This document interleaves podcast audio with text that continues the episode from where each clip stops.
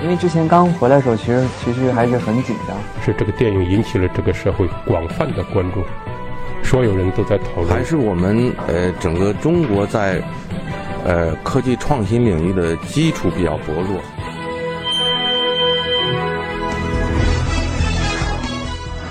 影响有影响力的人，中国新闻周刊。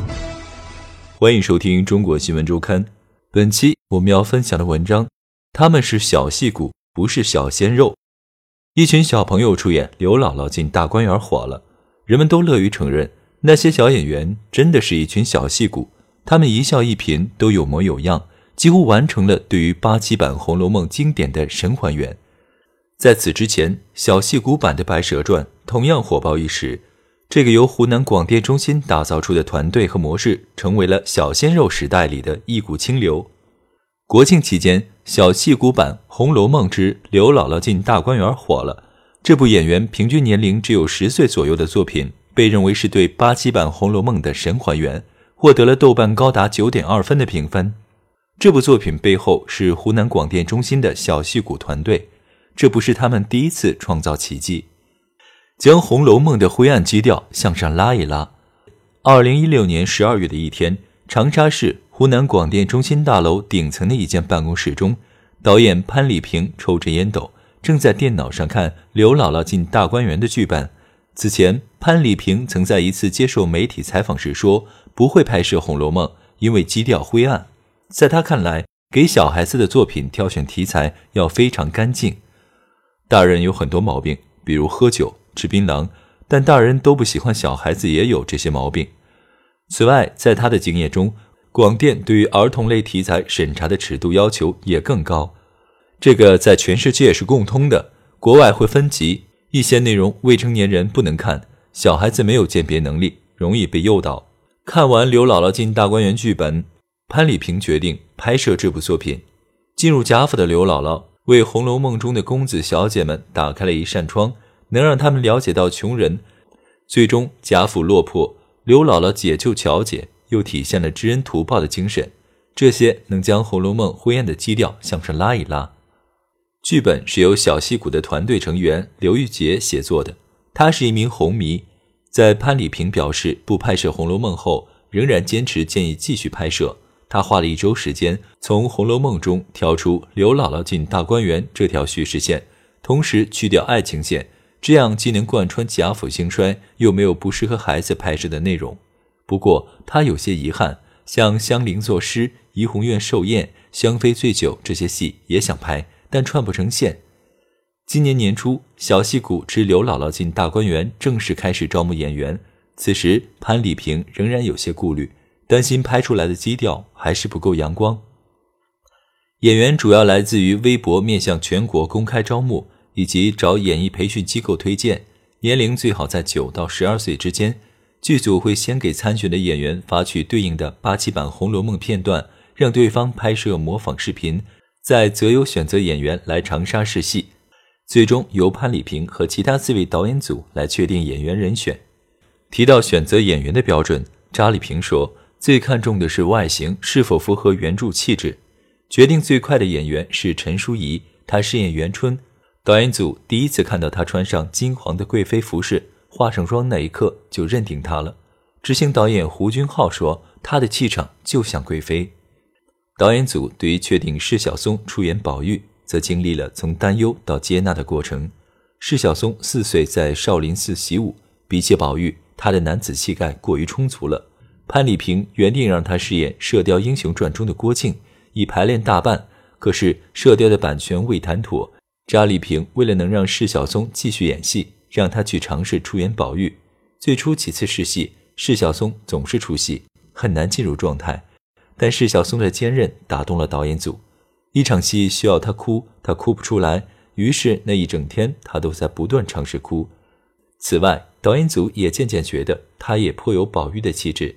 宝黛初相会那场戏，贾宝玉一抬头，觉得他有了那种翩翩公子，内心又不世俗的感觉。最初试戏的角色和最终演出的角色也常有差异。林黛玉的饰演者周漾月，最初模仿视频拍摄的是薛宝钗。一次在长沙试戏时，周样月在走廊中遇到潘礼平，眼眉低垂，声音柔弱的叫了声“潘伯伯”，眼神、动作、神态完完全全就是林黛玉，当时就定下了他演林黛玉。巧的是，薛宝钗的饰演者钟义潘最初试戏是试的林黛玉，她的眉目有黛玉的娇柔，但她的脸型偏圆，演林黛玉不够瘦。在试镜中，导演组渐渐觉得她很有姐姐范儿。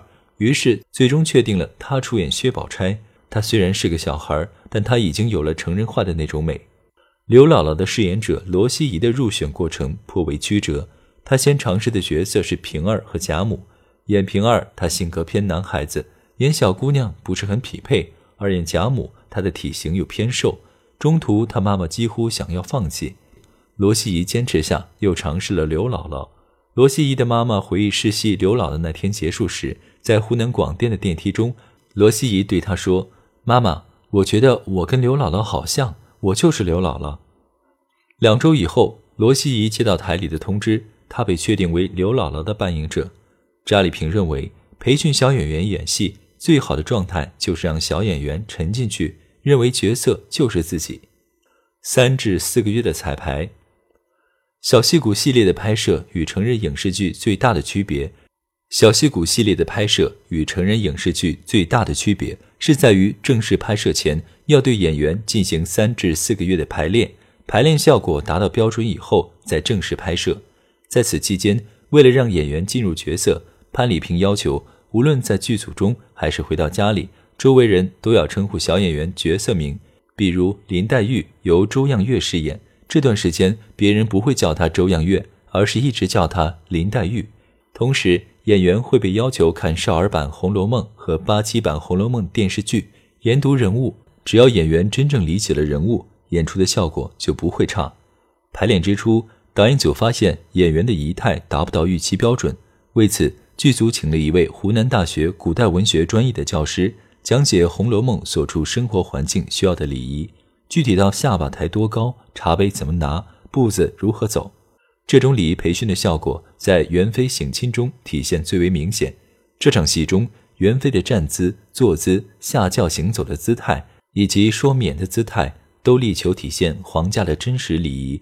这种礼仪并不好把握。此前，李少红执导《红楼梦》中的这一场戏，就曾被网友吐槽过于敷衍，不符合真正的礼仪规范。剧组有五位执行导演，会用小朋友能理解的语言为他们反复讲戏，比如。宝玉误以为林黛玉要去苏州那场戏中，释小松一直不理解为什么宝玉要哭成那样。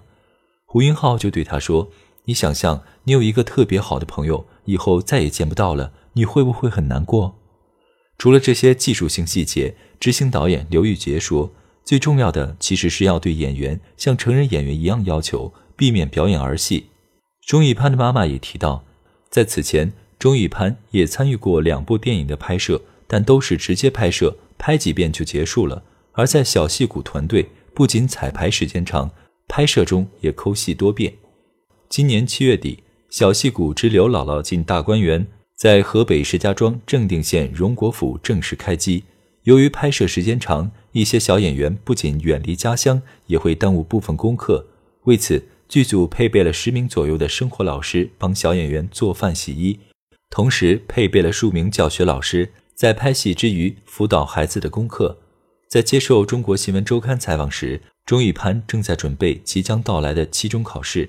钟玉潘的妈妈说，在参与拍摄前，已经提前找老师学好了拍摄期间的学校课程。而罗希怡则在此前结束考试中表现不错，三门主课成绩分别得了九十八、九十七和九十九分。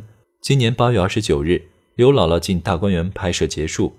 让潘礼平印象最深的一场戏是元妃省亲。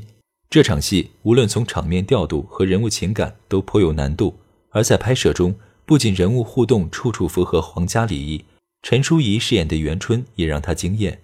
这个角色既要保持妃子的范儿，内心又渴望见到亲人，他把这种复杂压抑演得非常好。今年国庆期间，《小戏骨之刘姥姥进大观园》在湖南卫视和腾讯视频播出。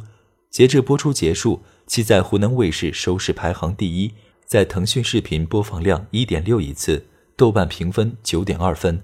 但让潘礼平关心的是官方媒体的表态。他在微博上看到了人民日报的肯定以后，放下心来，消除了此前的一个担心，确认我们的主题导向是安全的。小戏骨系列，二零一五年的一次策划会上，潘礼平提出了小戏骨系列的创意：小孩子演出成人剧，利用反差吸引观众。灵感来源于他策划的真人秀《农民故事会》，这档节目的核心也是反差。节目中。朴素的农民在豪华的舞台上演讲“我是村里的男神”之类的故事。在以往的职业生涯中，潘礼平愿意试试创新的办法。他早年主办的《晚间新闻》是国内第一部用口语说新闻的节目。二零一二年，红十字会遭遇诚信危机的背景下，潘礼平制作《辛德勒》，首度提出了面对面捐款的模式。五年前，潘礼平去了湖南卫视电视剧频道，他先是制作快剧。用一集的时长演出三集的故事，加快节奏以制造惊艳效果。此后又有整蛊节目、乐作剧、真人秀、农民故事会等尝试。提出小戏骨的创意以后，他先后让小演员拍摄了《焦裕禄》《刘三姐》《洪湖赤卫队》《白毛女》等作品。这些题材大多为红色经典，这既源于其个人趣味，也有策略考量。此前，湖南卫视《爸爸去哪儿》在卫视下线。让潘礼平对拿捏尺度格外谨慎。最开始从小孩子演成人，一定要选最安全的来尝试。二零一六年，小戏骨团队剧组成员陆建梅提出拍摄《白蛇传》，赵雅芝版的《白蛇传》是他难忘的童年记忆，但潘礼平难以下定决心。原因主要就在于《白蛇传》中有爱情戏，不适合小孩子，一旦出现价值导向问题，可能会毁掉小戏骨努力建立起的品牌。犹豫期间《白毛女》播出以后得到了人民日报的好评，在北京举办的看片会上，也得到了有关部门以及一些参加研讨会的老艺术家的赞扬。上层的肯定让我觉得有了一个尺度上的安全帽。此后，陆建梅将《白蛇传》中的爱情线拿掉，突出亲情和友情题材，在策划会上通过，得以开始拍摄《白蛇传》。获得成功以后。小戏骨团队的选材彻底不再局限于红色经典，团队又陆续拍摄了《花木兰》《西游记》《放开那三国》等作品，直到一年以后的今年国庆，《刘姥姥进大观园》再次全网火爆。据潘礼平称，此前小戏骨团队以红色经典为主的作品播放量多在数百万左右，其中最多的是《刘三姐》，为数千万。拓宽题材以后的《白蛇传》和《刘姥姥进大观园》的点击量。则普遍上升至一两亿。小戏骨系列火爆以后，潘礼平在请小演员家长吃饭时，以及在微信群中反复劝告家长：如果孩子以后想走演艺道路，也要成为实力派、老戏骨，而不要去当什么明星。而如果不走演艺道路，仅仅当做年少时的一个特殊经历，也非常不错。他有他的担心。作品火爆之后。有纷至而来的戏约和广告合同找到那群孩子和家长。之前对这些商业上的干扰，他做过限制，但后来也无可奈何。